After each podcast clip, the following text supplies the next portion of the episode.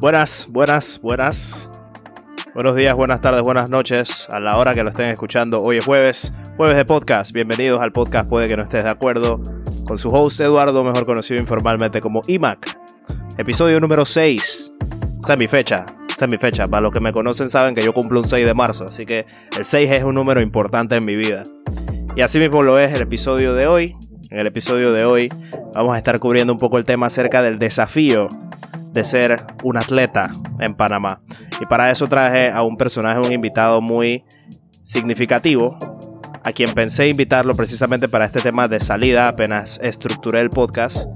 Su nombre es Oliver Mesa, peleador de MMA, actualmente peleador de boxeo, manager del gimnasio Fight Shape y un hombre con un historial muy grande en carreras como atleta, Entrenó en Panamá, entrenó en Estados Unidos, entrenó en Brasil, tiene mucho recorrido dentro de su entrenamiento y él me ayudó un poquito a desarrollar la idea de qué es lo que significa o qué es lo que representa ser un atleta en un país como Panamá, con todos los obstáculos que hay, con todas las docencias, las maneras de docencia que existen y adicionalmente el ambiente que soporta o que tiene que vivir un atleta a lo largo de su carrera. Fue una conversación muy interesante y relativamente corta en comparación con los episodios anteriores, así que para no ponerte a esperar mucho tiempo, vamos a traer esa entrevista que tuvimos con Oliver Mesa. Espero que la disfrutes, espero te sirva de algo y que te sea interesante a tus oídos. Y te veo al final del episodio. Bueno, estoy aquí con Oliver Mesa. De ya voy a, voy a empezar a mencionar que tuvo un momento de fanboy por primera vez en la vida porque cuando te escribí el, primer mensaje para invitarte al podcast, yo dije, no sé cuándo va a responder, no sé si va a responder, no sé si lo va a leer, una persona ocupada, no sé qué. Y cuando vi que me respondiste de una vez al momentito, yo como que chuzo, no, no, me cayó como de sorpresa y en el mismo momento como que me emocioné porque yo dije, pasó una conversación chévere, pues. Así que nada, Oliver, bienvenido. Gracias por, por aceptar la invitación. Eh, gracias a ti. Y lo, que, y lo que acabas de decir, te voy a contar por qué yo soy así, man. Yo soy así porque dos cosas. en la vida, eh, a mí no, digo, si tú ves mis redes sociales o tú lees mis cosas, o sea, yo nunca pongo ni una tragedia, yo nunca pongo de que ah, esto me costó, o sea, yo no es que trato de hacerlo a propósito, pero la gente que no me conoce jura que todo lo que yo he hecho es fácil, o sea, como que me salió fácil. No es fácil, pero yo odio esa mierda que hoy en día, pues sí para sucia, ¿verdad? Ah. Normalmente los invitados no lo dicen, pero yo sé cómo tú eres, así que exprésate de tu mejor manera. Yo, yo eso no, por eso no tengo problema. Los más pillitos del team, pero bueno, esa gente, o sea, la gente como que busca mucho tirarse bombo, ¿sabes? Como para que le digan y que, hey, man, hay dos cosas en la vida que yo estoy muy agradecido. digo, porque son ciertas personas que a mí me han ayudado que, man, no tenían por qué ayudarme, ¿sabes? O sea, no tenían, o sea, no, no ganaban nada ayudándome. Y ya me ayudaron porque, o sea, pues confiaron en mí, vieron en algo. Y son como turning points en, en ciertos momentos que yo digo de que, man, o me facilitaron algo, o, o me dieron un, un, connection, o me dieron algo para, para poder hacer otra cosa. Y yo prometí que, dude, toda la gente que reach out to me, yo la voy a apoyar. O sea, y como te dije, como tú me pusiste que, man, Oli, tengo un podcast, estoy arrancando, chabro, tú pudiste haber tenido una persona que te siga, tú pudiste haber tenido que un celular, nada de gear, y yo decía, bro, si yo soy una persona que te va a ayudar a ti a ser mejor, eso me hace orgulloso. Y número dos, bro, es porque yo tengo una vena que me ha metido en muchos líos, para mí, o me la suda, bro. Es que yo no peleo, o sea, yo no peleo cosas por Panamá, tú sabes, o sea, la gente vende mucho su país, el patriotismo falso. Yo peleo por la gente que me apoya y que cree en mí. Eh, que son muchos panameños. Y igual, ¿sabes qué pasa? Hay un dicho que yo no soporto, que yo odio, que me parece una mongolada, que es que, que, que la gente dice que di que no puedo y a ver cómo lo logro. Ajá, ajá. Eso, man, no sé que es la vaina más lame que hay. O sea, que si yo te digo a ti, Eduardo... eso, es bien, eso es bien corny, así como bien... si, yo te digo a ti, bro, tírate por la ventana y vas a morir de tu hija, te lo voy a probar, man. Yo le digo a la gente, uno siempre tiene que hacer las cosas no para, para callar la boca a la gente, sino para probarle a la gente que te ama que tiene razón. Entonces, mis alumnos, la gente que me apoya, la gente que cree en mí, mi familia, que cree que soy un buen atleta, un buen empresario, un buen todo, yo hago todo lo posible para que ellos tengan razón en lo que dicen. Y eso tiene que ser el core de las cosas. Entonces, si tú me estás reaching out, bro, yo estoy muy agradecido por eso y, y yo te devuelvo lo que yo pueda para apoyarte en todo. Entonces, la gente, hoy en día, bro, le cuesta como reach out, le cuesta, por lo menos en mi podcast, man, la gente que va, son gente que me chotea. está cool. O sea, cuando quieras, yo, hey, bro, ¿sabes qué? Qué cool. O sea, yo no ando mm. buscando que gente, porque es lo que tú dices, tú, cuando tienes ese engagement, ya tú sabes que va a haber algo de verdad de interés, ¿sabes? Y me, me llamó mucho la atención que estuvieras allá que estuvieras metiéndole. Así que, bro, gracias a ti por la invitación. No, sí, yo agradecido con eso y, definitivamente que yo sé que yo he visto una buena parte de, tu, de tus redes, yo he visto cómo tú entrenas, es una vaina de locos. O sea, yo he visto tu, tu, disciplina al momento de entrenar, tu, tu carácter como atleta y yo en lo personal, yo también practico muchos deportes, he venido practicando deportes desde que soy pelado eh, ahorita mismo yo soy mucho más fan del fútbol americano y eso es lo que yo juego. Pero, pero cuando yo te veo a ti entrenar, o sea, las cosas que tú sabes cuando tú entrenas es como que yo no sé si yo en algún momento yo voy a llegar a hacer eso mismo que él hace, pero es algo que vale la pena seguir, pues. Es, un, es una disciplina que vale la pena seguir. La verdad que, que, casualmente, digo, te cuento porque nadie sabe esta vaina. Eh, dude, ahora que tenemos la pelea el 15 de octubre, la pelea es en 168 pounds y yo arranqué el campamento hace dos meses en 234 pounds. Ya. en dos meses me he quitado como 36 libras y me quedan 20 y pico libras. Y, um, o sea, yo me sentía atleta en 234, pero soy muy chiquito. Yo mido 1,69, como 5,6. 5, 6 y pico. Y um, tengo que bajar mucho peso para pelear, para poder pelear, pues. Pero, bro, para mí entrenar con, con, como con algo, con una meta, con una pelea, con algo, me motiva y, y sí ando, voy ando, o sea, aquí donde me ves, ando y que desbaratado, pero, Yo me imagino. Pero como te, o sea, como te cuidas, comes bien, descansas bien, eh, pienso que la gente, y sobre todo los atletas, y, y te a ti como recomendación también como que juega fútbol americano, yo jugué fútbol americano también, yo jugué como estaban los gringos en Panamá y jugué un tiempo, yo no, jugué y no sabía ni las reglas bien, pero, pero jugué, y pero ya sé, pero man, yo pienso que la organización es la clave de, ser bueno en cualquier cosa. Eh, tu training, tu comida, tu descanso y tu trabajo. Esto, yo pienso que la gente falla, falla mucho en eso, ¿sabes? Como que improvisa todo, todo organizado. Eh, disculpa que me agarre mucho la nariz. Lo que pasa es que me metieron un vergazo el otro día y me duele. Entonces ando como, como tocándomela porque me duele. No, está bien, está bien. Pero sí, así que nada, fresh. No, sí, eh, yo, yo, o sea, yo he vivido y he crecido practicando deportes con diferentes equipos en diferentes disciplinas. Yo hacía karate cuando yo era pelado. Eh, mi papá lo primero que hizo desde los seis años fue meterme a un curso de karate y yo de ahí fui subiendo y me tuve en karate por, por más de ocho años. Y el karate es una disciplina que te exige que tú sigas esa organización, que tú sigas un plan y que tú te cuides y que veles porque tú estés en la mejor capacidad posible para entrenarlo. Pero entonces te vas a las disciplinas de equipo como fútbol, basquetbol, fútbol americano y todas esas cosas. Y en especial en Panamá yo tengo esa percepción de que mucha gente como que no le pone la misma seriedad, pues, porque confían demasiado en su talento, pero no confían, o sea, no, se, no, no le dan esa dedicación a su propio físico no se dedican a entrenar correctamente, no se cuidan con sus comidas, no descansan, se van, parrandean. Digo, yo pasé por lo mismo al final. No es que, no es que yo soy la excepción, pero, pero pasa mucho en Panamá y se ve bastante. Digo, definitivamente yo, yo, yo pasé mucho, a mí me gustan los deportes solos, porque jugar equipo es complicado porque depende de otras personas, ¿sabes? y, mm, pero más, yo creo que lo que pasa en Panamá, o sea, tú tienes razón en lo que dices, pero yo creo que el, el fondo de eso es la falta de docencia. O sea, muchos coaches son empíricos. Entonces, con falta de docencia y falta de, estudio, eh, y te lo digo, por ejemplo, en el caso de, la pelea y el boxeo, eh, yo no sé qué hace un atleta de boxeo corriendo 20 kilómetros. O sea, que se va a va a correr.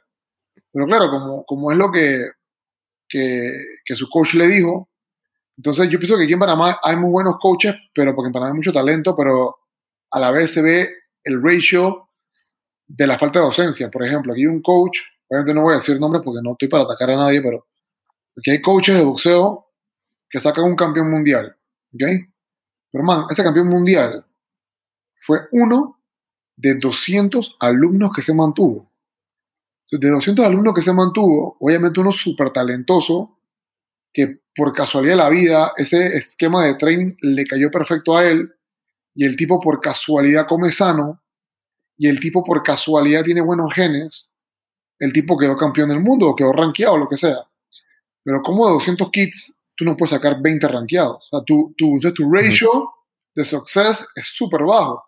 Claro, porque ahí te das cuenta que, que es a la pedra, que es... Ensayo y error. Es lo que yo digo, exactamente, es lo que yo digo. O sea, cuando tú vives en Estados Unidos, tu, tu strength and conditioning eh, es tan importante como tu technique, tu, tu, man, tu nutrición es tan importante.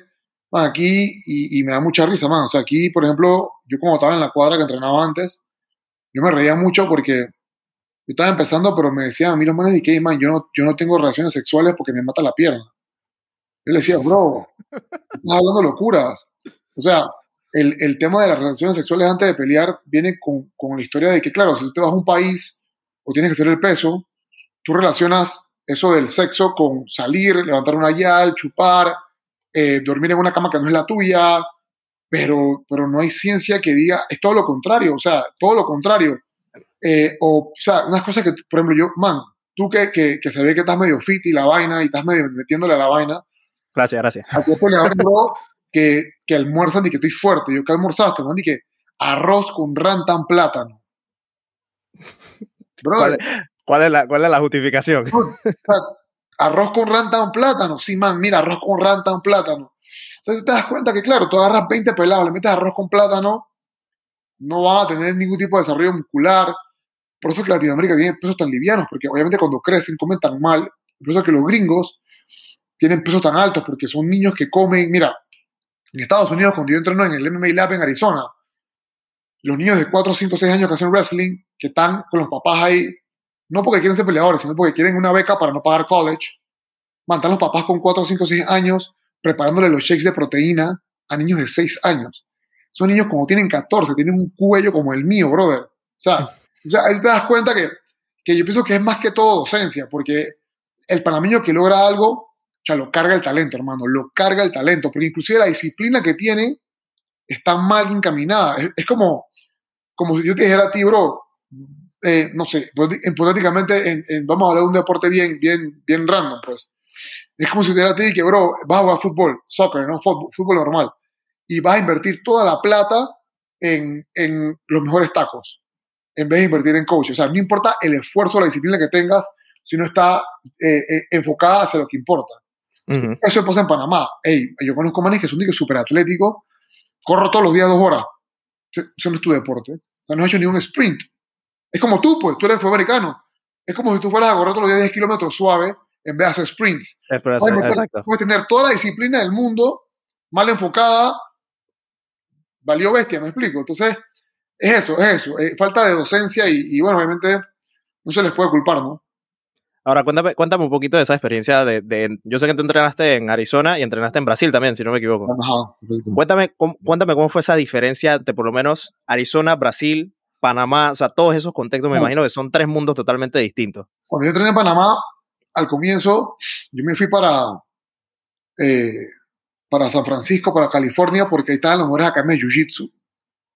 Eh, y man, yo tenía unos profesores de, de Jiu-Jitsu brasileños y la gente de Jiu-Jitsu brasileño en esa época eh, estaban protegiendo su, protegiendo su pan, ¿sabes? Decían de que, man, no vayas a Brasil, en Brasil te van a tratar súper mal, cascagrosa es como piel gruesa, ¿sabes?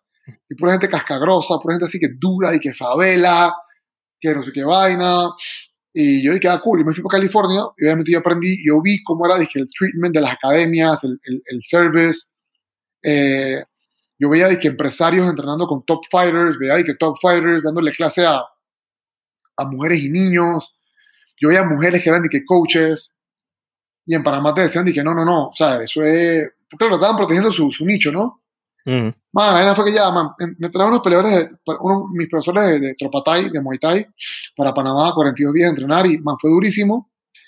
Y yo dije, man, voy para Brasil porque quiero ver qué, o sea, quiero ver la experiencia de, de vivir en la favela, viví en la favela seis meses, eh, dude, y, y, empecé a entrenar allá, Y el primer mes fue súper duro porque era como que este panameño random quiere que pelear y me, me fui al Team Nogueira. En la primera sparring me quebraron las costillas. Yo viví con las costillas quebradas entrenando, la mano fisurada, un poco locuras. No tiene ni plata ni nada, pero, dude, súper amable la gente.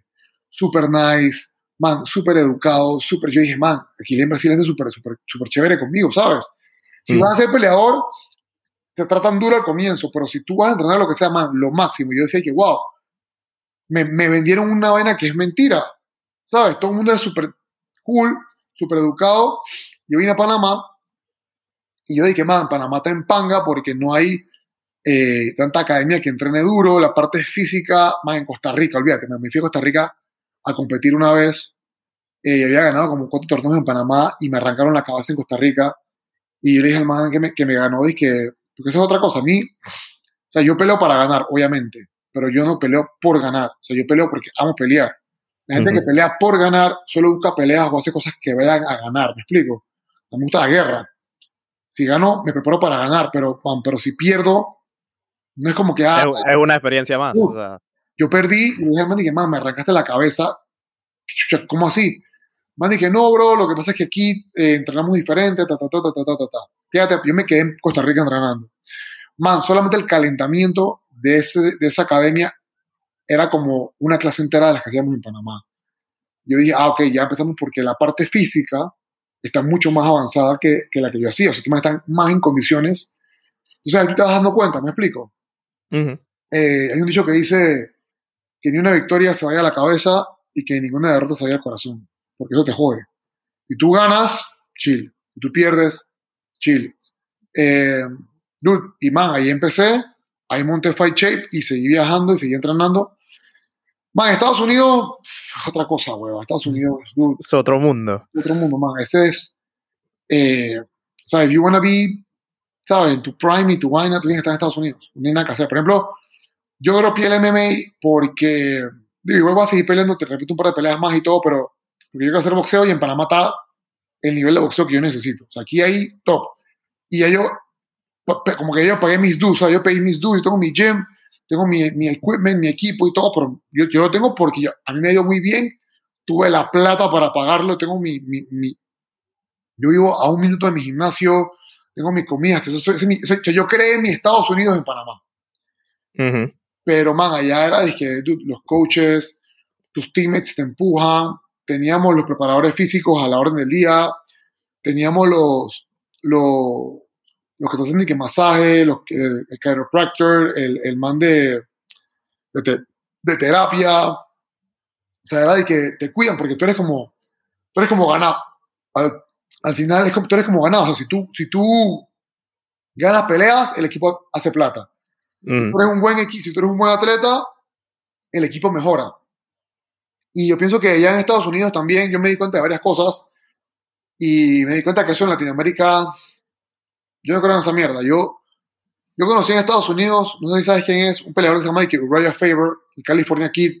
Él es de, de UFC Old School. Yo lo conocí a él No. en Stockton, California, un evento de MMA, eh, así que random. Y ese man, chucha, yo creía en ese, creo en ese man, yo, brother, el man estaba en WEC y pasó a UFC. El tipo tenía su academia y el tipo, con la plata que ganaba, el man ah, compraba casas, las arreglaba y las vendía. El man flipeaba casas.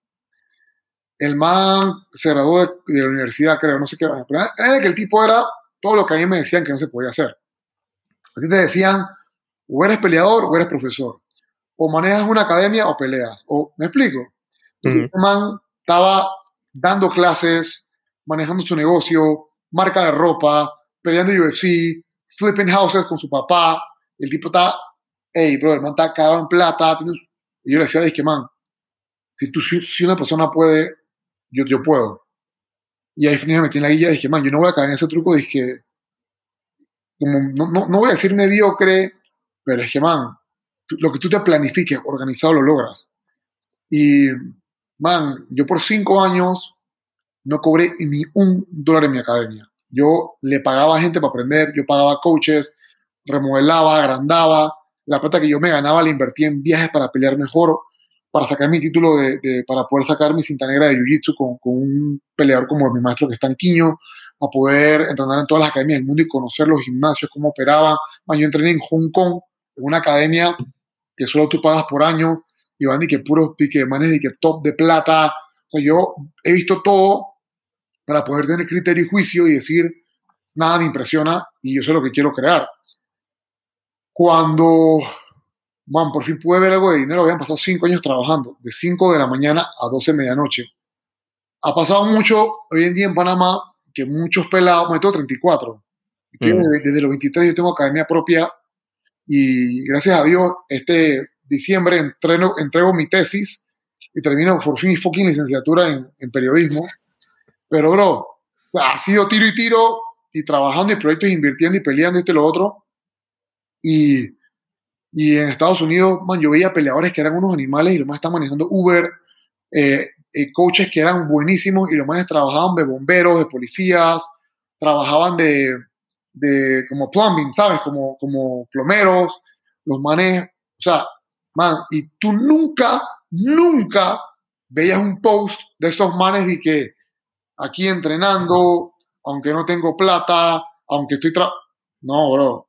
En cambio... Ellos, hacían el trabajo a escondidas, ellos no tenían que enseñarle nada a la gente. O sea, y, y, y, y, ellos me decían a mí, eso lo aprendí yo en, en ¿cómo se? Me decían que, bro, yo escogí ser atleta, yo, yo, yo escogí ser atleta, tengo que pagar mis dues, ¿sabes?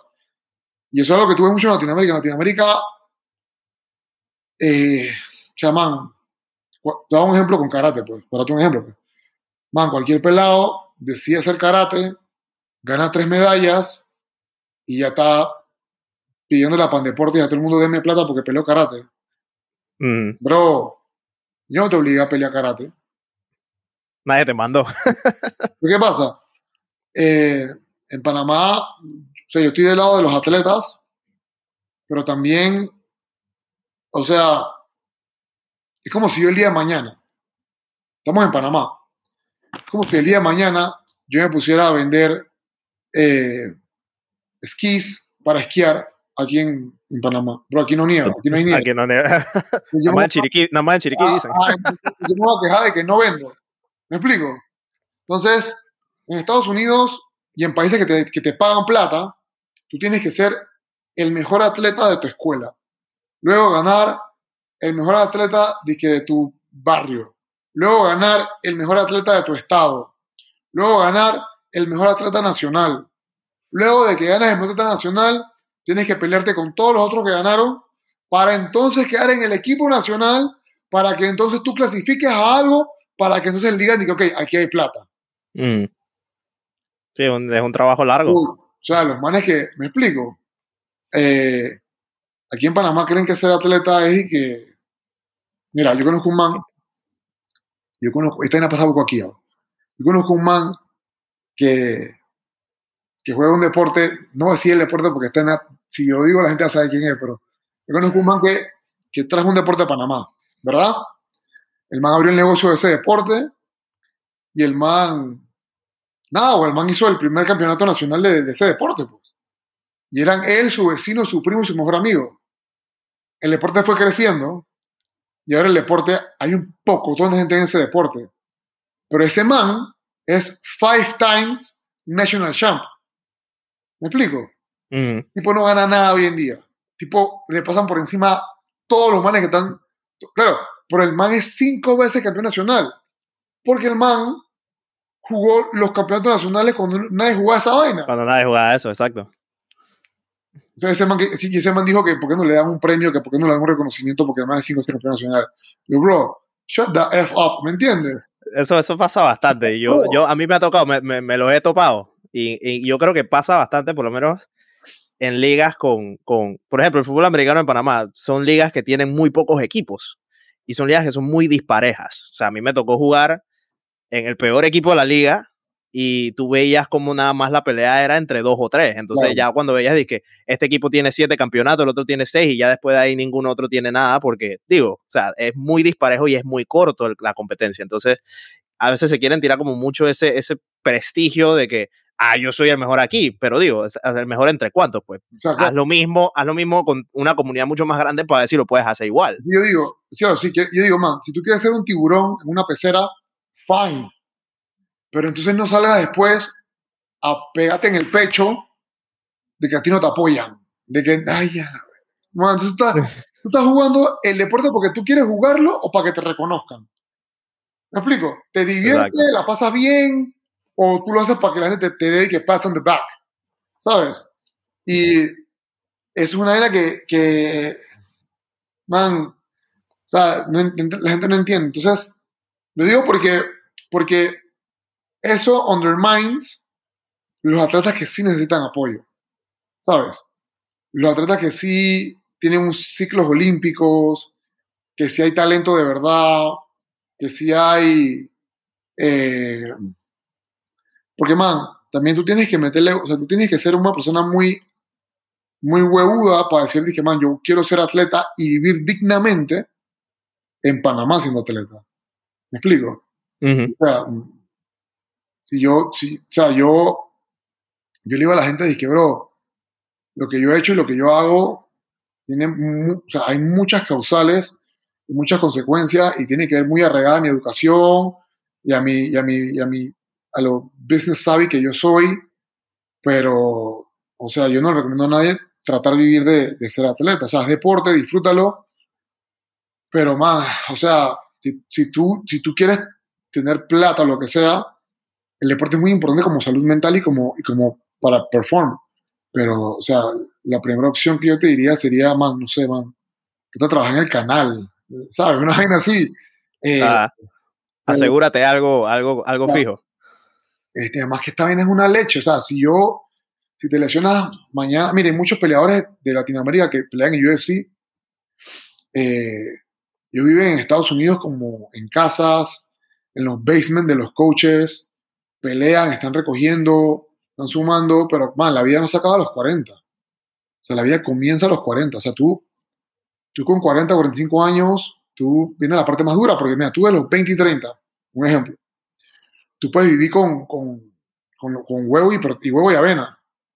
Pero después tú tienes familia, esposa, hijos, tienes que pagar casa, pampers, qué sé yo, man, eh, escuela, universidades. Ahí tienes verdaderos gastos.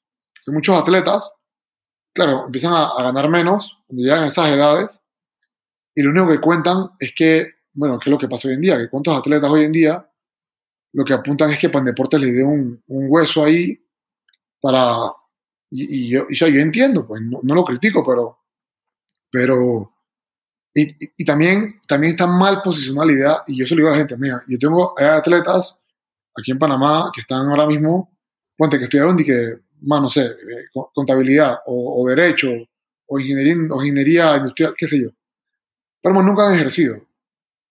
Entonces piden trabajo diciendo que, man, yo soy atleta, he peleado toda mi vida, dame trabajo porque soy abogado. No, eres licenciado en Derecho, no tienes idea de qué es ser abogado. Exacto. No funcionas como abogado. O que tú me digas a mí que más yo me gradué, hipotéticamente, yo me gradué de arquitectura.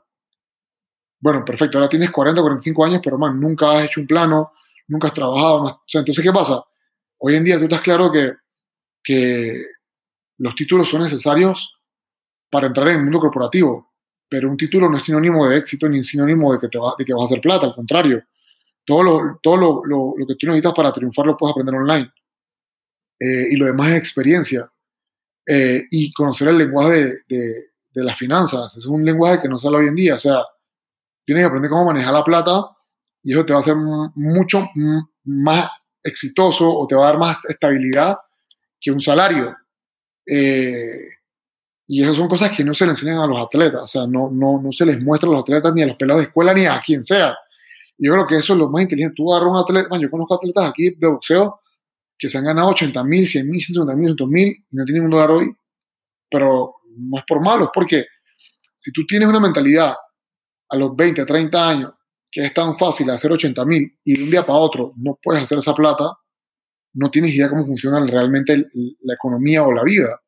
Entonces, son esas cosas que vale más para los atletas a ese apoyo de coge tu comida, coge tu suéter, coge tu... Entonces, además que, mamá, para un país que, tú sabes cómo está la corrupción aquí. Y, y man, todo es complicado porque todo tiene tantas capas. O sea, tan, o sea mira, en, en Curiosamente yo tengo un episodio hablando de eso también. Mira, En Pandeportes hay mucha gente buena. Pero, man, eh, o sea, eso no funciona como la gente piensa. O sea, de que, ah, Pandeport, bro. No es Pandeportes, man, es el gobierno. O sea, eso no funciona como tú crees. ¿Tú crees que el que manda Pandeportes es el director? No, no manda el director. ¿Tú crees que manda a fulano? Tampoco. ¿Tú crees que tienen a fulano? Porque, o sea, y hay tantas capas y los bollos se manejan de diferente manera. Entonces, es, es bien, bien, o sea, por ejemplo, la, la, asamblea tiene una comisión de deportes. Tú no has escuchado nunca esa vaina, o sea, eh, lo único que escuchas es cuando se roban, lo, cuando compran los bates a 15 mil palos y toda esa vaina. y también, por ejemplo, también está la vaina, o sea, cuando tú ganas una vaina y, y, te llama el presidente y te dan esto y lo otro, o sea, mm, al final es, o sea, es político. Pues. Eh, y a mí, o sea, y también la gente es metiche y las otras son metiches. Si el día de mañana un atleta panameño tiene que hacerle campaña, eh, yo me acuerdo cuando tú sabes quién, me imagino que sabes quién es Sesh, el cantante panameño. Sí, sí, sí. Más, Sech, le hizo una fucking propaganda, salió cantando para, para Nito en, campaña. Los, jing, los jingles y vaina. Good for him, man. ¿Sabes? Ey, que la gente que le pasa, hey, make your money. ¿Sabes? Es trabajo, brother. O sea, ¿quién soy yo para decirle a ese man, no coja la plata. Nada más porque es nito. La gente, también está media crazy. O sea, la gente se mete en unas películas de terror. O sea, es trabajo. O sea, igual, si un atleta tiene que ir a tomarse foto con, con fulano sultano para que le dé un apoyo, man, la gente que te critica o la gente que te cuestiona no te manda ni un dólar para leche del baby, como dicen. Ni para tus zapatillas para correr, ni pone tu cara para que te peguen, ni te paga para que coja los tackles, ni te paga los CAT scans. O sea, por eso que, que mm, yo esa, esa, esa vaina de que, dude, que tú peleas por tu país. No, no, sí, perfecto, eso es para mi país. Pero, man, yo no le debo nada a nadie, ¿verdad? O sea, mm. no le debo nada, nada a nadie. Y le debo a mi gente que me apoya. Y si me apoyas por ser panameño, bien. Si estás feliz porque gané, bien. Pero no me vengas a estar exigiendo nada porque yo no te debo nada. O sea, nada, nada. Y el atleta tiene que tener esa mentalidad, me explico, porque salen con unas locuras y siempre venden ese factor de lástima que tampoco les ayuda, porque pueden pensar, man, por ejemplo, NFL, MLB, boxing, MMA, se llama, escuchen atletas, sports entertainment, no se llama, ¿ustedes quieren purismo? Vayan a las Olimpiadas. ¿Ustedes quieren vainas puras?